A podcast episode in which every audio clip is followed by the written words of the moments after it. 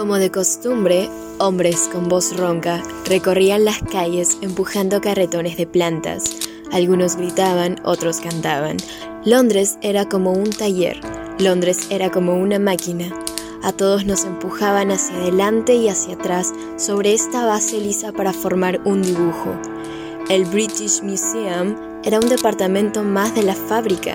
Las puertas de golpe se abrían y cerraban y allí se quedaba uno en pie bajo el vasto domo, como si hubiera sido un pensamiento en aquella enorme frente calva que tan magníficamente ciñe una guirnalda de nombres famosos. Se dirigía uno al mostrador, tomaba una hoja de papel, abría un volumen del catálogo y los puntos suspensivos indicaban cinco minutos separados de estupefacción, sorpresa y asombro. ¿Tenéis alguna noción de cuántos libros se escriben al año sobre las mujeres? ¿Tenéis alguna noción de cuántos están escritos por hombres? ¿Os dais cuenta de que sois quizás el animal más discutido del universo? Yo había venido equipado con cuaderno y lápiz para pasarme la mañana leyendo, pensando que al final de la mañana habría transferido la verdad a mi cuaderno, pero tendría yo que ser un rebaño de elefantes y una selva llena de arañas. Pensé recurriendo desesperadamente a los animales que tienen fama de vivir más años y tener más ojos para llegar a leer todo esto. Necesitaría garras de acero y pico de bronce para penetrar esta cáscara. ¿Cómo voy a llegar nunca hasta los granos de verdad enterrados en esta masa de papel? Me pregunté y me puse a recorrer con desesperación la larga lista de títulos, hasta los títulos de los libros me hacían reflexionar. Era lógico que la sexualidad y su naturaleza atrajera a médicos y biólogos, pero lo sorprendente y difícil de explicar es que la sexualidad, es decir, las mujeres, también atrae a agradables ensayistas, novelistas de pluma ligera, muchachos que han hecho una licencia, hombres que no han hecho ninguna licencia, hombres sin más calificación aparente que la de no ser mujeres, algunos de estos libros eran superficialmente frívolos y chistosos, pero muchos, en cambio, eran serios y proféticos,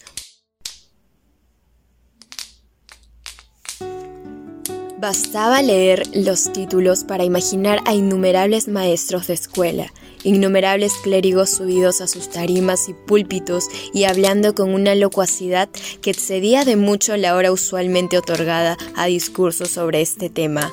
Era un fenómeno extrañísimo y en apariencia, llegada a este punto consulté la letra H, limitado al sexo masculino. Así es que, haciendo una selección perfectamente arbitraria de una docena de libros, envié mis hojitas de papel a la cesta de alambre y aguardé en mi asiento, entre los demás buscadores del óleo esencial de la verdad. ¿Cuál podría ser, pues, el motivo de tan curiosa disparidad? me pregunté, dibujando ruedas de carro en las hojitas de papel provistas por el pagador de impuestos inglés para otros fines. ¿Por qué atraen las mujeres mucho más el interés de los hombres que los hombres el de las mujeres? Parecía un hecho muy curioso y mi mente se entretuvo tratando de imaginar la vida de los hombres que se pasaban el tiempo escribiendo libros sobre las mujeres. Eran viejos o jóvenes, casados o solteros, tenían la nariz roja o una joroba en la espalda. De todos modos, halagaba vagamente saberse el objeto de semejante atención, mientras no estuviera enteramente dispensada por cojos e inválidos, así fui reflexionando hasta que todos estos frívolos pensamientos se vieron interrumpidos por una avalancha de libros que cayó encima del mostrador enfrente de mí. Ahí empezaron mis dificultades. Una habitación propia, Virginia Woolf.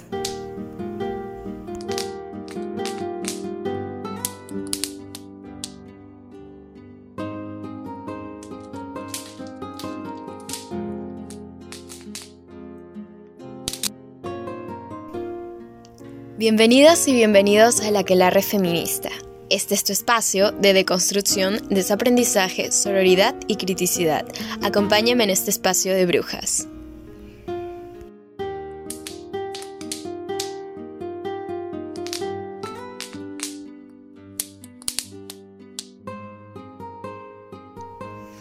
Hola otra vez, yo soy Nicole y hoy es 13, como cada 13 de cada mes, emitiré un nuevo podcast con algunos temas que quiero contarles, de los que me encantaría podríamos conversar amenamente con un té o un café negro. Ustedes eligen.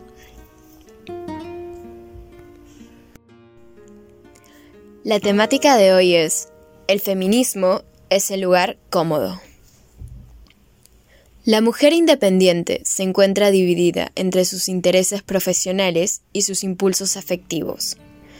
No renuncia a ser mujer aunque no dependa de un hombre, y eso le supone un tiempo y una dedicación suplementarios. Su conseguida autonomía la pone en contradicción con los atributos de la mujer femenina, definidos por la cultura, sobre todo en el terreno sexual. La maternidad le supone generalmente un problema para su vida profesional. Lo que debe cambiar para que la mujer cambie es la situación. Cambiemos, pues, la situación. No basta con cambiar la economía si no cambian la moral, la sociedad, la cultura. Y esto no se conseguirá sino por una evolución colectiva de la forma de ser mujer, fruto de una lucha colectiva. Si los dos sexos son seres humanos, si ambos pueden con su libertad obtener los mismos fines, entonces hemos de postular que si supieran gozar de ella, habría entre ambos relaciones armoniosas. Beauvoir aboga por el cultivo de las diferencias en la igualdad en vez de la tan cacareada igualdad en la diferencia, que pregonan los que no son feministas, de manera que cada sexo sea otro para el otro, pero en relación de reciprocidad. El segundo sexo, Simone de Beauvoir.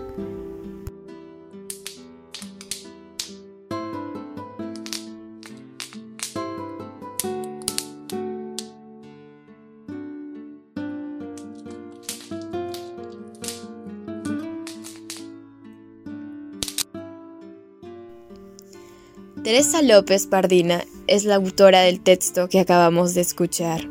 Además, es doctora en filosofía y miembro del Instituto de Investigaciones Feministas de la Universidad Complutense de Madrid.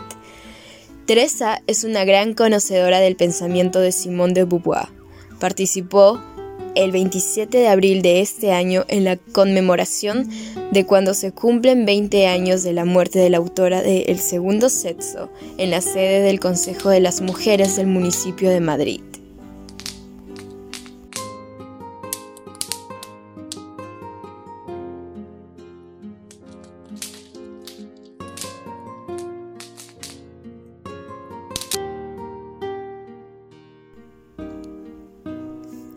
Hablar de feminismo para mucho macho colonizado es ese lugar incómodo.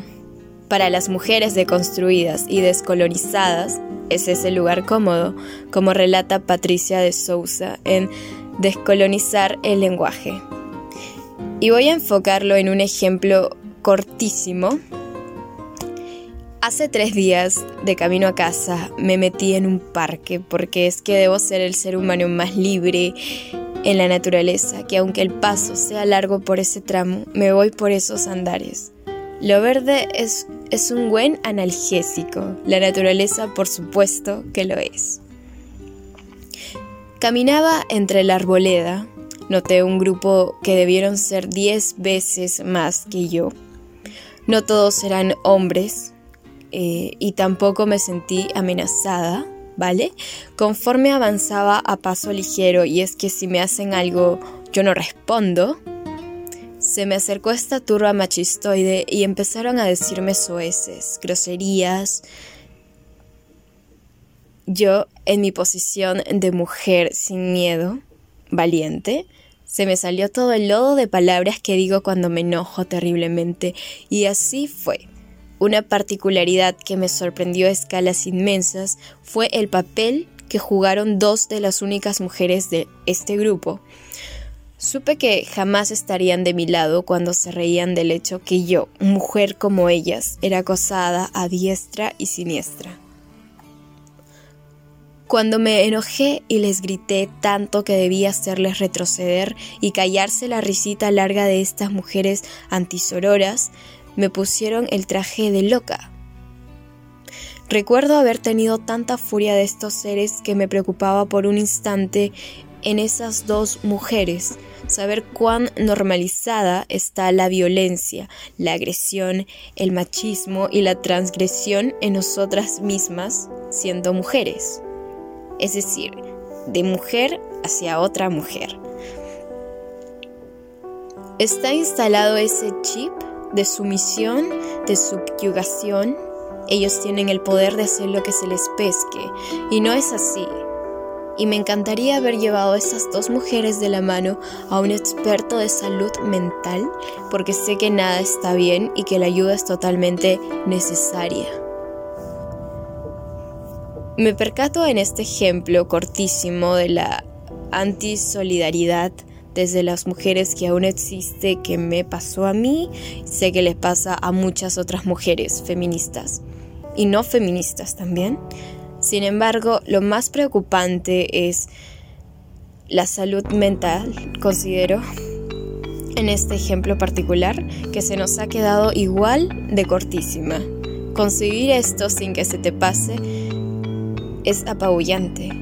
Es decir, si no te pasa o si te pasa es igual de terrible. La situación, el contexto, lo que sea.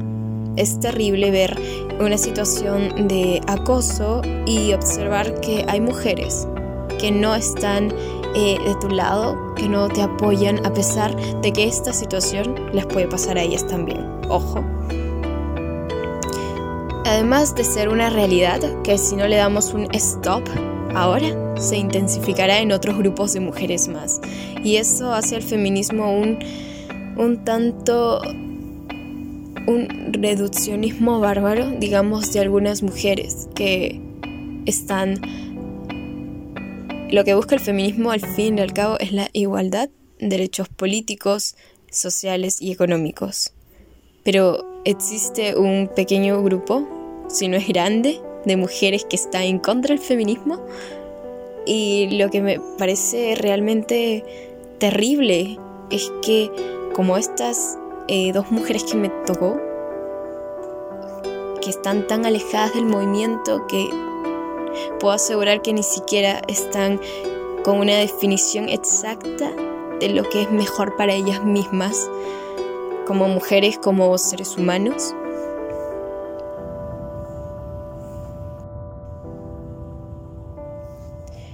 Evocando este ejemplo, acabo de recordar que hace, un, hace unos meses escribí un, un post en Instagram que se llama Compañeras no competencia. Y era algo más o menos como esto, eh, ayuda entre mujeres. Y la sororidad a mí me parece grandiosa porque es que en un mundo cada vez más dividido de opiniones, de justicia de métodos, enfoques, ideas, cambios. Es increíble ver que existan colectivos como el feminismo, como eh, los grupos sindicales, algunos grupos sindicales que al fin tienen esta misma idea, que van hacia un mismo fin, que buscan lo mismo. Y para mí eh, el feminismo tiene eso también, que es sororidad, que es solidaridad entre mujeres. Y me parece magnífico, pero me parece, y a muchas mujeres espero que les parezca también, que es importante cultivarlo y cultivarnos y ayudar a otras mujeres a cultivarlo también, a enfocarse eh, al autoconocimiento. Eso es muy importante y es una tarea básica, muy personal, que también se convierte en algo colectivo. Cuando se dice más sororidad compañeras, suena casi un mensaje repetitivo. Decimos, vale, sí, soy sorora. ¿Dónde más puede caber la sororidad en mí? Créeme, si ya lo eres, ayuda a otras. Situaciones tales como esta, más que reflexión, eh, interiorizar exteriorizar al fin y al cabo es comprender y hacer comprender a otras el mismo fin, ya no solo en sociedad, porque, bueno, las mujeres lo que sea, van a tener eh, hijos, algunas van a tener hijos y para enseñarle a estos chicos o chicas el, el tip, y la idea es hay que enseñarle muy buenas cosas y en eso está la sororidad, solidaridad.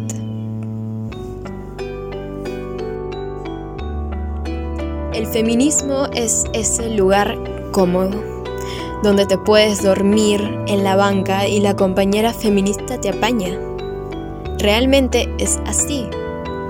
Cuando se habla o se toca el tema del feminismo es esto, el otro, bando, las y los no feministas se espantan y el feminismo a priori de la regeneración es lo que Leila Messenger y Julieta Greco cuentan en Revista Anfibia, que por cierto es un medio que siempre les recomiendo a mis amigas, me gustaría recomendarles a ustedes también.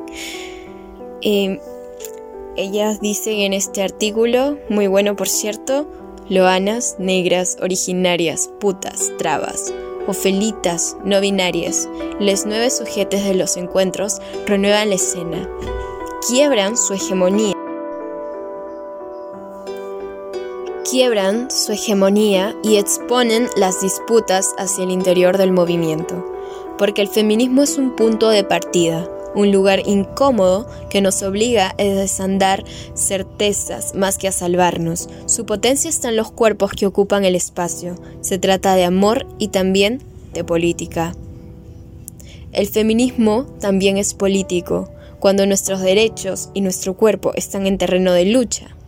Ahí se convierte en político. Lo personal es político.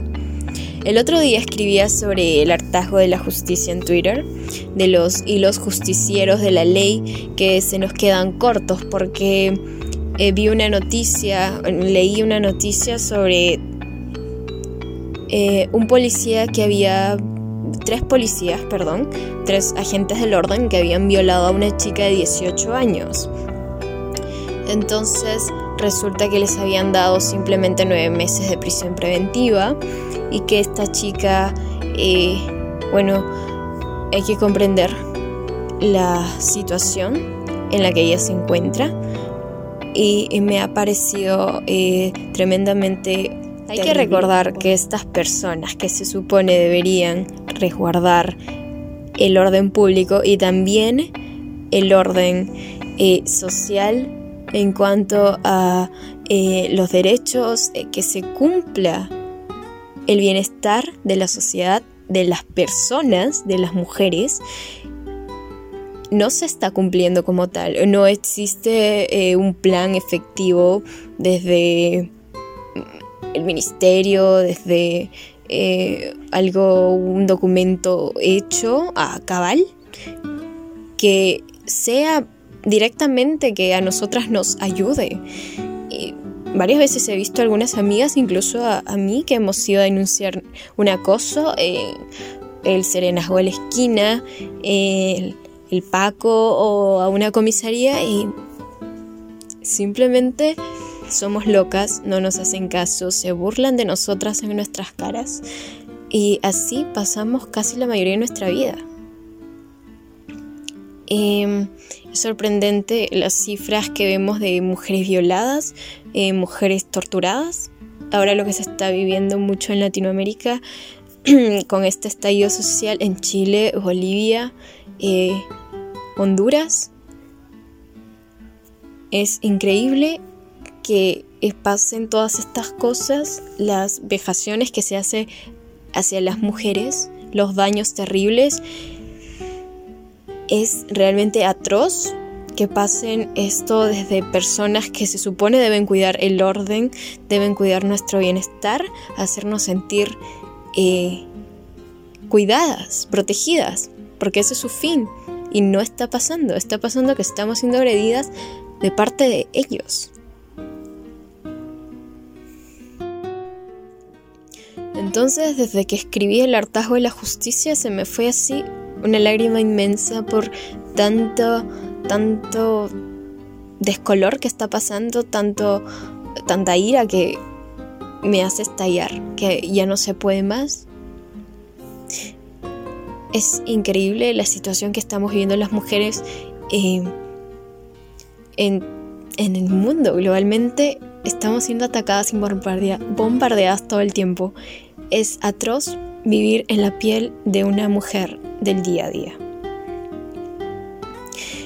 También el otro día, eh, a partir de esto, también que se me amontonaron estos machitos incómodos, como comentaba hace un momento, con el feminismo y el poderío de las mujeres, es bueno que se pueda em, amortiguar este tipo de casos, porque yo imagino eh, una chica que se siente inhibida, se siente sumisa y está con miedo, reaccionar a esas personas que eran, eh, eran casi 10 personas, vamos, eran muchas, yo era solamente una, eh, debe ser horrible.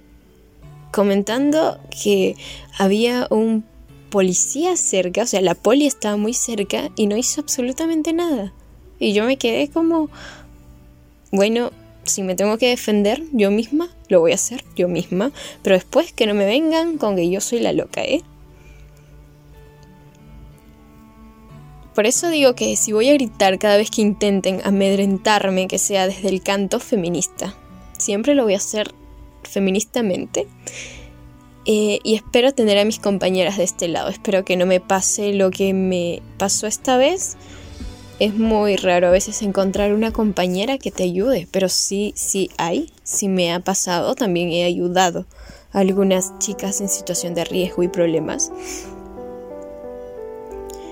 Pero también espero que ellas también perciban la calma, el ambiente agradable, sororo, solidario, empático, de libertad, no de agonía, no sentirte presa de esto. Estoy segura que esas chicas quizá tienen un problema eh, bueno, este, salud mental es, es obvio y no reconocen su, eh, su situación, pero estoy convencida de que viven violencia de parte de estos chicos, siendo yo que ni siquiera los conozco ni por aquí. Imaginarse ellos. Eh, el autocuidado es muy necesario en algunas ocasiones, ¿eh? y si no siempre. La represión de mujeres ya ha tenido la lacrimosidad, digamos, la melancolía y la sangre correr del cuerpo nuestro. Históricamente, la represión nos ha dotado del enojo, la exigencia de lo que queremos, libertad igualdad. Y es tiempo, desde Hipatia hasta estos tiempos, eh, algunas diferencias, pero y no tantas. Me enojo cuando veo competencia, no compañeras. Para que esto cambie, conformemos al feminismo de ese lugar cómodo, que se sienta de sur a norte y de oeste a este. Hartazgo le llamamos cuando nos cuando ya no nos copa más, cuando ya no nos da para más, porque es que ya no hay, es algo que está explotando y que va a estallar y esto es el resultado. Ha sido una semana y dura, aparte porque Margarita Salas nos dejó.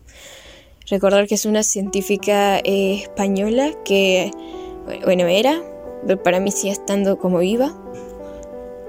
Eh, hizo estudios sobre los componentes genéticos y el ADN, hizo eh, increíbles, no solo, digamos, invenciones, sino que eh, propuso nuevas temáticas respecto a esto que ya estaba eh, propugnado hasta hace unos años. Recordemos que la ciencia es evolutiva y no es estática, así que Margarita estaba ahí y era muy feminista y hablaba sobre la posición de las mujeres dentro del campo de la ciencia. Entonces es una mujer para leerla, para saber más de ella. Eh, Margarita nos dejó su legado inquebrantable, auténtico, y es obvio que permanecerá como un acopio a la ciencia feminista, sino a la ciencia eh, de la historia humana. El posicionamiento de la mujer en ese lugar cómodo, que aunque el bando antifeminista sexista se socave, estamos aquí para hacernos renotar y hacer renotar que Margarita estuvo ahí, en ese lugar, y cambió algunas cosas. Eh, puso sus teorías sobre la mesa y estuvo muy bien Margarita.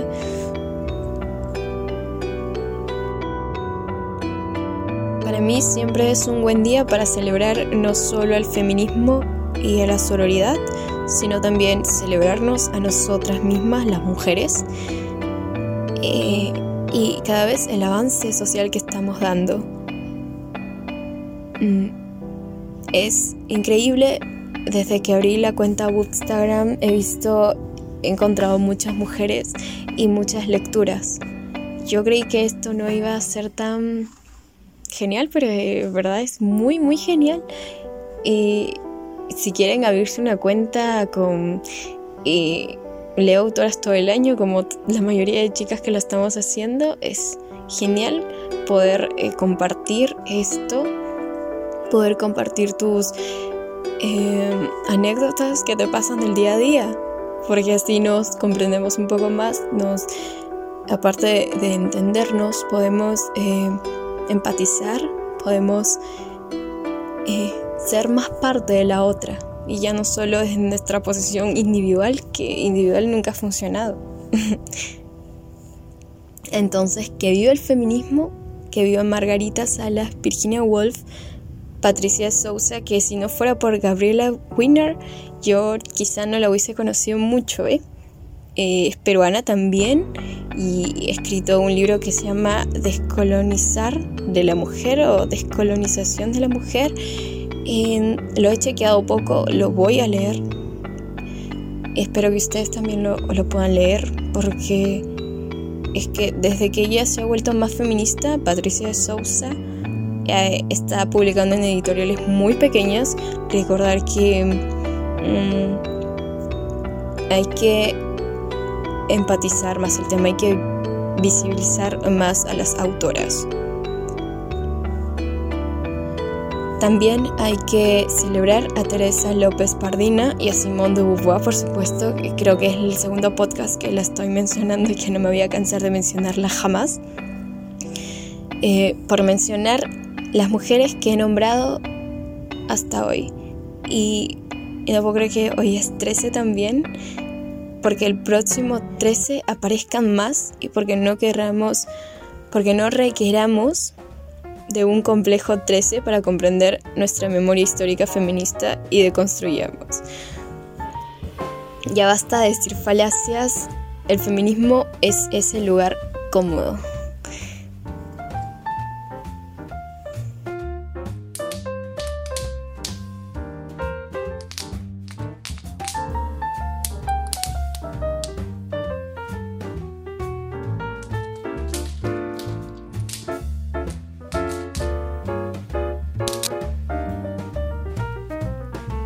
Para más contenido feminista sobre oro de mujeres, cultural, político, hablemos en arroba lecturas de la bruja en Instagram o visiten mi blog www.ladonabohemian.wordpress.com. Nos vemos en breve y disfruten de su fin de lector feminista. Si quieren agregarle algo más próximo, soy arroba lecturas de la bruja en Instagram, como acabo de mencionar hace un momento. Y abrazos sororos. Arrivederci. O hasta luego, que es lo mismo, ¿eh?